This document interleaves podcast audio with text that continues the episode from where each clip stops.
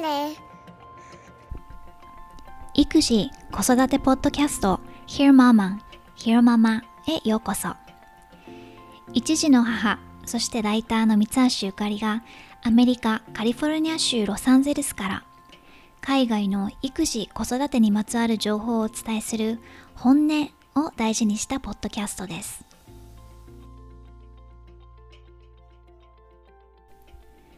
今回は子供を褒めることの良し悪しについて取り上げようかなと思います。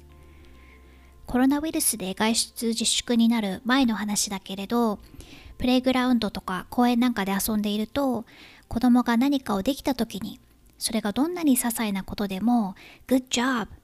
上手にできたねって大げさに褒める親の姿をよく見かけました。という自分も気がつかぬうちに息子くんに上手だねとかすごいねと声をかけていることが多くってなんかできるたびに言う決まり文句になっちゃってます。もともとこのテーマに関心を持ったのはモンテソーリ教育の本を読んだことがきっかけでした。本には1970年代から80年代にかけて子供を褒めることを推奨する文化が出来上がったと書いてあってその褒めることで子供の自信をつけてあげましょうって、うん、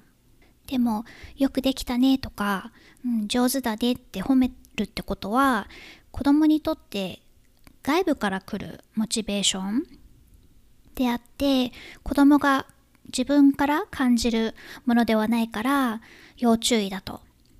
で本が参照していたのがアルフィー・コーンという人アメリカの作家で教育とか子育て分野の講師の方らしいんだけれどもこの人が書いた記事で2001年の記事なので本当に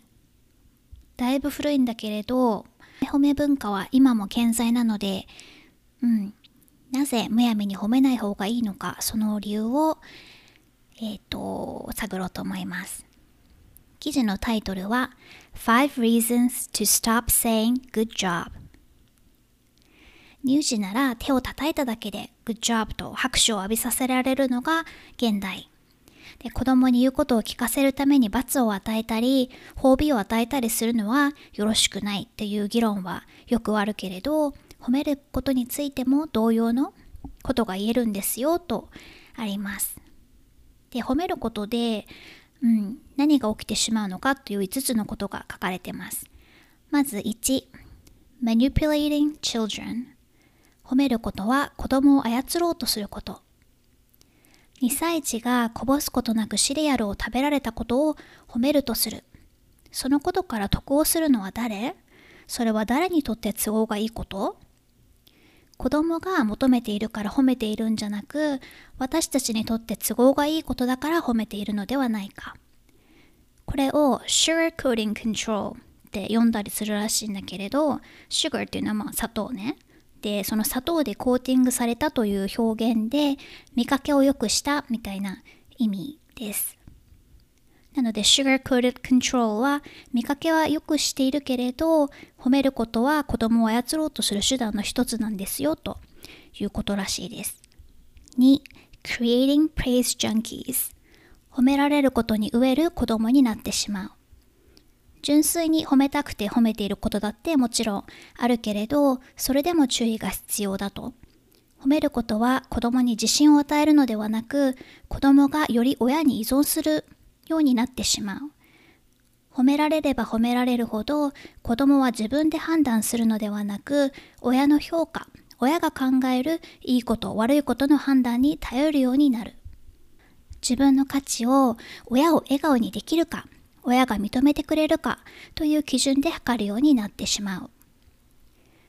In short, good job doesn't reassure children. Ultimately, it makes them feel less secure. It may even create a vicious cycle such that the more we slather on the praise, the more kids seem to need it, so we praise them even more. Sadly, some of these kids will grow into adults who continued to need someone else to pat them on the head and tell them whether what they did was okay. 一言で言うと、good job ということは子供を安心させる以上に不安にさせてしまう。私たちが褒めれば褒めるほど子供はそれを欲し、親は一層褒めるという悪循環が生まれてしまうかもしれません。悲しいことにこうして育った子供は常に誰かにそれでよかったんだよと背中を押してもらわなくてはいけない大人になってしまうかもしれないのです。3. Stealing a child's pleasure 子供の喜びを奪ってしまう子供には自分ができたこと、達成したことを喜ぶ権利、誇りに感じる権利がある。それを何に対していつ感じるのかも本来子供の判断であるべき。つまり、親が good job というたびに子供にそのことに対してどう感じるべきかという気持ちを押し付けてしまっていることになると。子供が自由にできたよって喜べることが大切で、親の顔色を伺いながらそれをしてほしくはないですよね、とあります。4. losing interest 関心を失わせてしまう。トロント大学が実施した研究内容に触れていて、よくシェアできたね、お手伝いできて偉いね、みたいな、こう、いい行為、親切な行為を日常的に褒められた子供は、そうでなかった子供より、その行為をやる頻度が減るというものがあります。褒められるたびに、うん、シェアしたり手伝ったりすることへの関心を失っていったと。で自分が価値があると思ってやってることじゃなくて大人のその反応のためにやらなきゃいけないことになってしまうからではないかというふうに分析してます。5. Reducing Achievement 子供の能力を制限してしまう。褒めることは子供の自立や喜び、関心を奪ってしまうだけじゃなく子供の成果をも邪魔してしまうと研究結果からクリエイティブなタスクを上手にできたことを褒められた子供は次のタスクでつまずいてしまうことが多いことが分かったそうです。そもそも最初から褒められていない子供に比べても成果が劣ってしまうと。Why does this happen? Partly because the praise creates pressure to keep up the good work that gets in the way of doing so, partly because their interest in what they're doing may have declined, partly because they become less likely to take risks once they start thinking about how to keep those positive comments coming. なぜこれが起きるのかその理由の一部は褒められることでその調子で頑張ってというプレッシャーがかかってしまうためまたやっていたことへの関心を失ってしまったり、クリエイティビティを発する際の前提条件であるリスクを取ることに対して消極的になってしまう。これはすべてまた褒めてもらうにはどうしようかと考えてしまうことで起きてしまう。じゃあ子供をどういうふうに褒めてあげればいいのか？という、まあ、対応が3種類紹介されていて、まあ、1つは何も言わない。もう1つは見たことをそのまま言う。3つ目が親が話すのではなく子供に質問することで話させる。だそうです。まあ、評価をする。よくできたとか上手だねとかっていうことをせずに自分で靴が履けたんだねできたねとか起きたことをそのまま言うでもそれで、まあ、子供には親ができたことを気づいてるよっていうことは伝わるので十分だと。または子供が絵を描いたなら評価ではなくあくまでフィードバックを与える。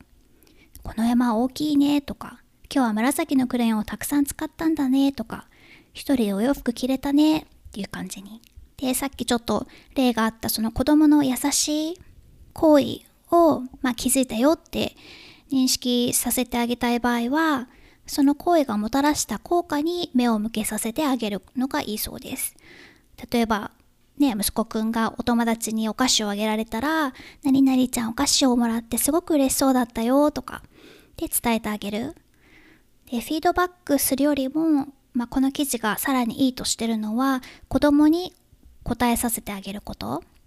親が子供が描いた絵のどこがいいかを伝えるんじゃなくて、この絵のどこが気に入ってるとか、書いててどこが難しかったとかっていう風に話す。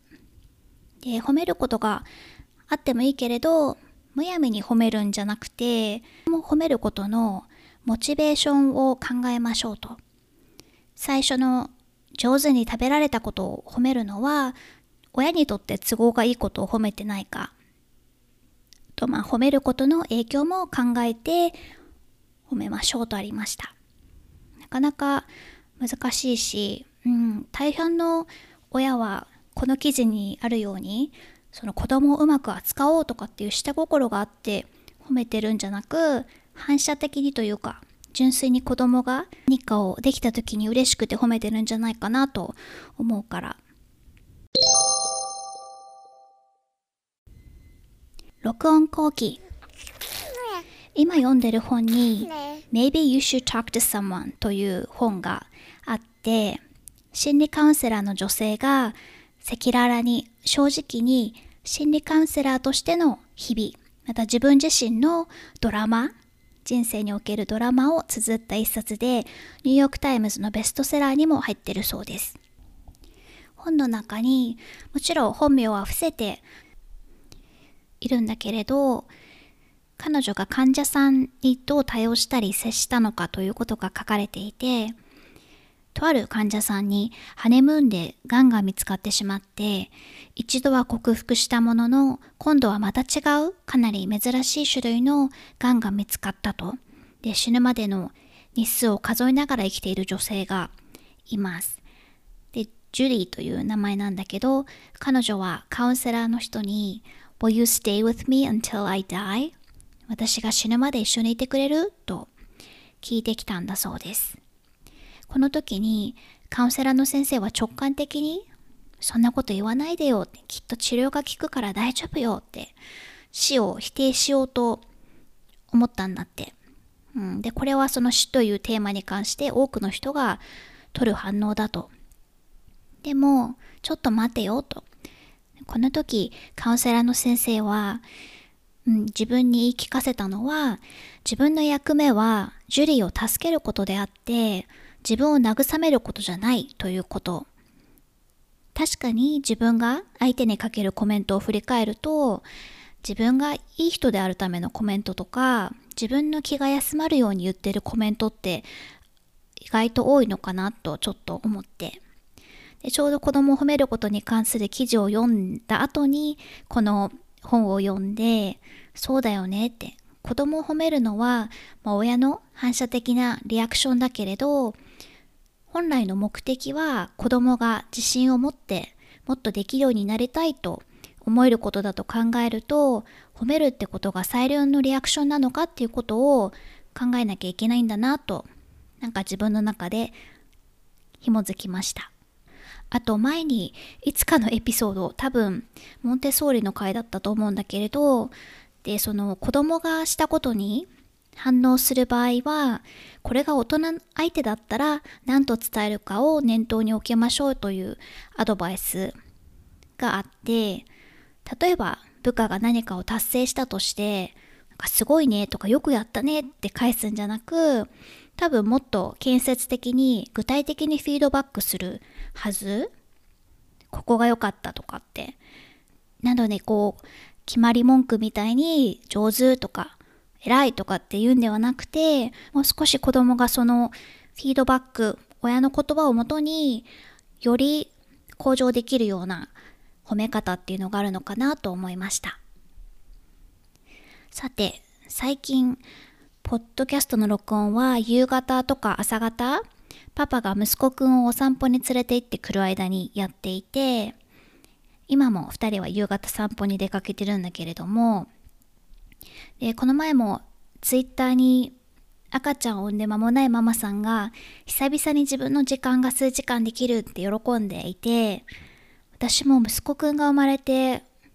うん、最初の3ヶ月もうちょっと長いかもしれないけどは自分時間とかってゼロだったなと思い出しました。で考えると今度ねベビーが生まれたらまた生活が大幅に変わるんだろうなと思思って。手探りだけど一度はやっていることなので2人目は少なくとも前回よりは余裕を持って育児できるんじゃないかなと淡い期待を抱いてはいるんだけれど実際はどうなんだろう。まあ、今から息子くんの赤ちゃん帰りはもうそうなるでしょうと前提に考えてはいてまだ2歳だしロックダウンの影響でねパパも常に家にいるのでその前よりもある意味なんか関係がなんか密になってる部分もあるし変化のインパクトが大きいんじゃないかなと思っています。まあ、大きな環境の変化に戸惑うのは上の子なのでできるだけ、うん、息子くんの要望を叶えてあげたいなとは思っていますちなみにうちの母親は21歳から2年おきに3人産んでいてしかもそれを父親の転勤で名古屋という全く馴染みのない土地で一人でやっていたので本当にすごいなと思います。まあ、若くて体力があるっていうのももちろんあったと思うけれどでもやっぱり一人で3人ってで本当にワンオペだったのですごいなと思う。で1人目から2人目私が長女なので私がいて真ん中の妹ちゃんが生まれた時は すごく楽だったって言ってて。でまあ私が、まあ、女の子だし母性本能があってよくお世話をしてくれたっていうのもそうだし何より妹が基本寝ている赤ちゃんだったらしくておっぱいを飲む時以外はずっと寝てる親孝行の赤ちゃんだったそうです。ご飯ももりもり食べたし。今回は本当波乱万丈な妊娠でその分妊娠期間が23倍に、うん、感じられてだからこそ赤ちゃんとの対面が待ち遠しい反面、うん、子供2人ってどんな生活になるのかなってドキドキしています。極論元気に生まれてきてさえくれればあとは何が起きてもサバイブするしかないんだけどたくましいことを言っておきながらその時になったら泣き言言ってるかもしれないのでまたその時聞いてやってください。ひよママを聞いてくださってる中にお子さんが2人以上いるという方がいらっしゃったらアドバイスお待ちしています。今回も Hear Mama を聞いてくださってどうもありがとうございました。ではまた次回お話ししましょう。